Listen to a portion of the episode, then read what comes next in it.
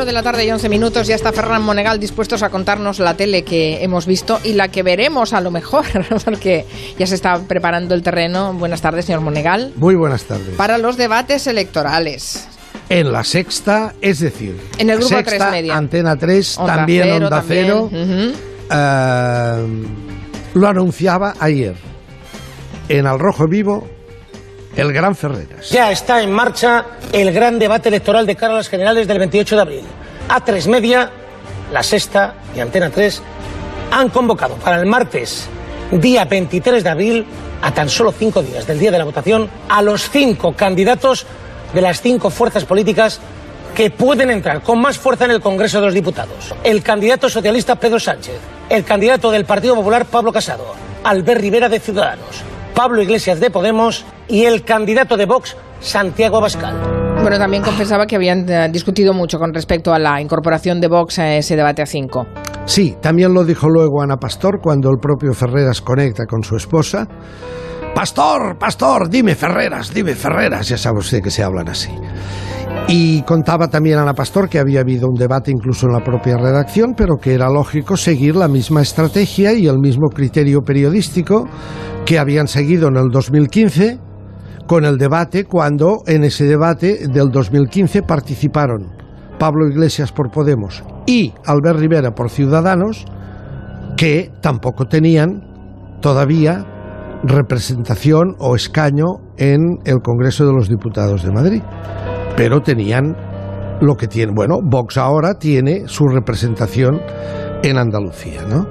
Ah, esto ha suscitado fuera una cierta para los que ven que esta iniciativa pues ha sido les han ganado a muchos por la mano porque han sido rápidos en la sexta y claro ah, ¿qué pasa con el cordón sanitario? hombre ¿qué cordón sanitario? yo siempre me he declarado en contra de los cordones sanitarios por más que no nos guste una ideología cordón sanitario ¿qué quiere decir? que los 400.000 votos que ha sacado Vox en Andalucía hay que eh, encerrarlos a estas 400.000 personas en un hospital y ponerlas en cuarentena.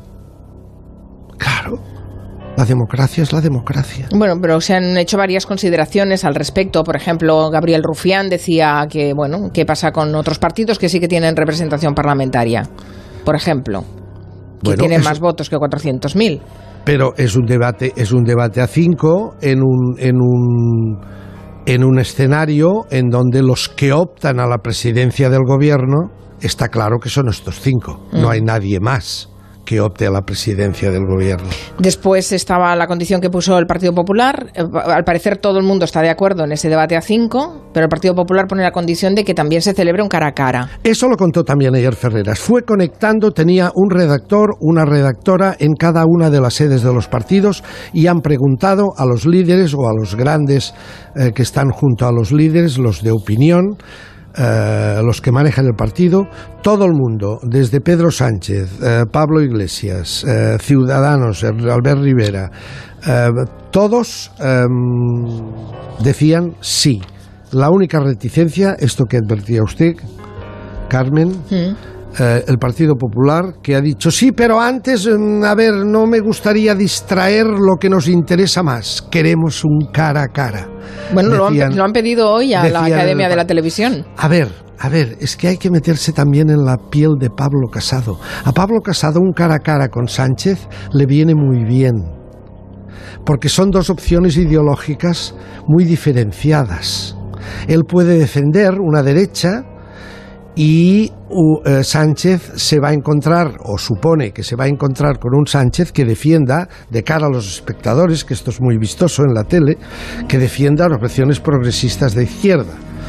En cambio, metido en un debate a cinco, flanqueado por Abascal y por Albert Rivera, eh, el papel de Casado es más complicado, más difuso. Uno le gana por la derecha, extrema, Vox. Y eso supongo que le incomoda. Yo creo que acabarán... ah, no sé si se producirá el cara a cara. El, eh, Televisión Española también ha, ha ofrecido un, un debate a cuatro, en este caso a cuatro. Sin Vox. Sin Vox, sí. Bueno, en fin, se están moviendo las... A ver, a ver, supongo que el del 23 de abril saldrá, ¿no? Mire, eso también pasó en Francia con Marine Le Pen sin tener representación parlamentaria y acabaron y acabaron haciendo el gran debate en la televisión francesa con Marine Le Pen allí porque era una fuerza emergente y además que tenía una representación en otros ámbitos aunque no tuviera. Aquí se hizo en el 2015 tranquilamente, en Cataluña se hizo exactamente lo mismo por parte de la sexta, ¿no? Eh, yo creo que esto está, creo que está cantado, a no ser que el PP lo torpedee. ¿eh? Porque una de las condiciones que ha puesto Abascal es, yo estoy de acuerdo, dijo enseguida. Van todos los líderes. Pero tienen que ir todos los líderes que aspiramos a la presidencia del gobierno de España.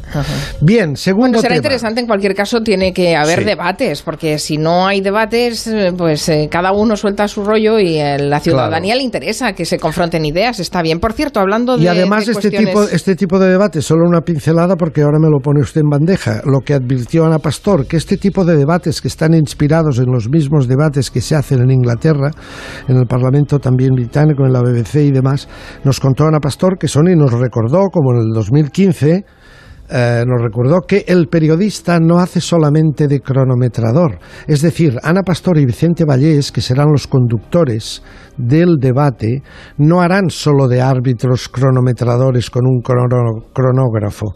No, no, sino que también intervienen y preguntan lo cual le da una viveza a la historia. Bueno, el anterior debate fue así y la verdad es que se, se, agradece muchísimo como espectadores. Hablando de entrevistas políticas y demás, ¿vio ayer la entrevista de Pablo Casado en Televisión Española?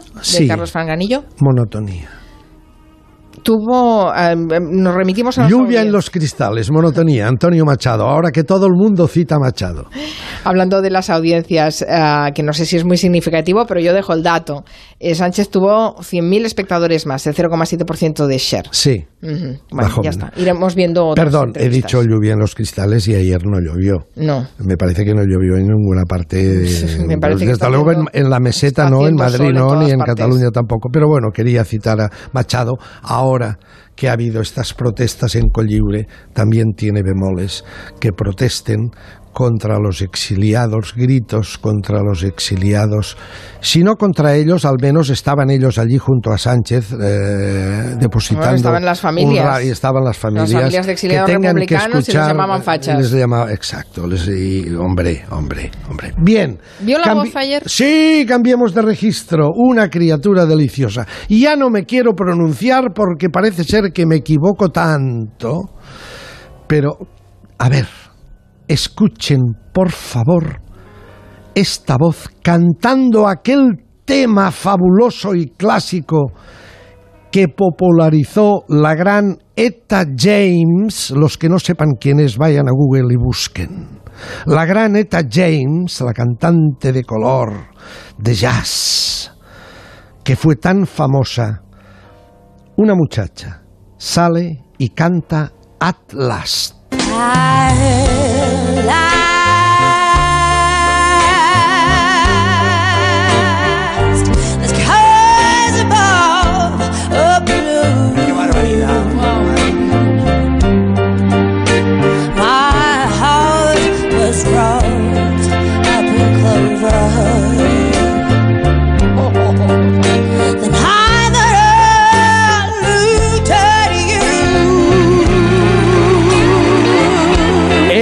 Esta criatura se llama Canta de Maravilla. Eligieron, eligió ella o le eligieron un tema delicioso, repito, Eta James at Last.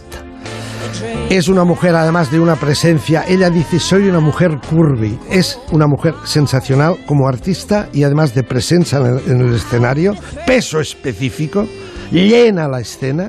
Y no me refiero a que esté gorda, sino que está curvy, que es otra cosa. Y se llama Rolita. Ah, si estuviera aquí nuestro querido José Luis Gallego, ahora habría pegado un respingo. ¿Por qué? Porque Rolita es el nombre que le dan a toda la zona del Pacífico a una tórtola deliciosa, la columbina paserina, que es una tórtola pequeñita, pequeñita de color azulado, que vive allí le gusta mucho vivir en Puerto Rico. Así eh, se ha hecho residente en Puerto Rico, además de encontrarla en otros estados que lindan con el Caribe, ¿no? Eh, rolita, Columbina Paserina, Tórtola. Pues bien, la rolita que hemos visto ahora y que hemos escuchado se llama en realidad Rocío de Porres, es azafata de vuelo y canta de maravilla. Qué bien, la nueva Del. Tenemos una Del ya aquí, fantástico, ¿no? Sí, está bien, está bien. ¿Alguna cosa más, señor Monegal? Tenía otro tema y es esta cosa, eh, bueno, parece que el insulto ahora ya va a la orden del día. El otro día le saqué aquí aquello de Buenafuente queriendo hacer una gracia, ¿verdad? Y llamando a Malú o asimilando a Malú como vientre de alquiler de Albert Rivera. Feo, feo. No es un tema televisivo porque no ha salido en la tele, pero uno de los grandes cómicos que hay en Cataluña, que es Tony Alba, también ha sido noticia estos días por haberle dicho a Rimadas hacer un tuit. Ya digo que no es televisión, porque esto no lo ha dicho en la tele, pero la tele ha tenido que salir TV3, incluso ha salido la CUP diciendo que esto es francamente desafortunado y que esto no debería haberse dicho, diciéndole Tony Alba a Rimadas que vaya a Ámsterdam, que allí encontrará sus derechos laborales protegidos, es decir, como decía ayer Sandra Sabatés, asimilándola a las prostitutas de Ámsterdam, ¿no? Pero bueno, ¿qué está pasando? Ayer mismo, el propio Wyoming saca un instante, un instante de la declaración de este personaje tan pintoresco que se llama El Bigotes. Álvaro Pérez. Álvaro Pérez, diciéndole que se querría cagar en su puta madre. Quería, sobre todo con cariño, con respeto y con mucho humor, pero me quería cagar en la puta madre de Wyoming. Estoy harto ya de que me saquen la tele. Bueno, señor Álvaro Pérez, entiendo que esté enfadado, frustrado y confuso por estar en la cárcel, pero me da la sensación de que ha disparado al tipo equivocado. Porque reconozcámoslo, usted no está en prisión porque yo haga chistes. Hombre, lo del cariño y respeto. La verdad es que lo pondríamos en cuarentena, ¿verdad? Estaba el abogado al lado y cuando empezó a escuchar que se cagaba en la puta madre, eh, empezaba a taparse los ojos con las manos y la cabeza, el, abogado, su abogado allí absolutamente mm, avergonzado. ¿Qué está pasando? ¿Qué está pasando? Eh, los políticos o los encausados insultando a los periodistas o a los cómicos, los cómicos haciendo ver que es humor lo que es nada más que insulto. Estamos en el reino del caos. Hay que distinguir el humor de la canallada y hay que distinguir al político del canalla. Esto es evidente, o al encausado del canalla. Tengo que decir que la respuesta de Wyoming, que solo hemos oído, oído un fragmento. Solo es un trozo. Todo, Toda íntegra es magnífica, es magnífica. Incluso hace referencia también al abogado, cuando, en esa, esa, escena que describe Ferran Monegal, poniéndose las manos en la cabeza y hundiendo la cabeza entre las piernas. En ese momento debería estar pensando en hacerse registrador de la propiedad. Acaba así. Sí, señor. Wyoming, sí. Eh, bueno, con, con, un cierto sentido del humor, pero realmente eh, disparando, disparando con bala. En fin, bueno, muy interesante. ¿Alguna cosa más, señor Monegal? Mañana más. Hasta mañana.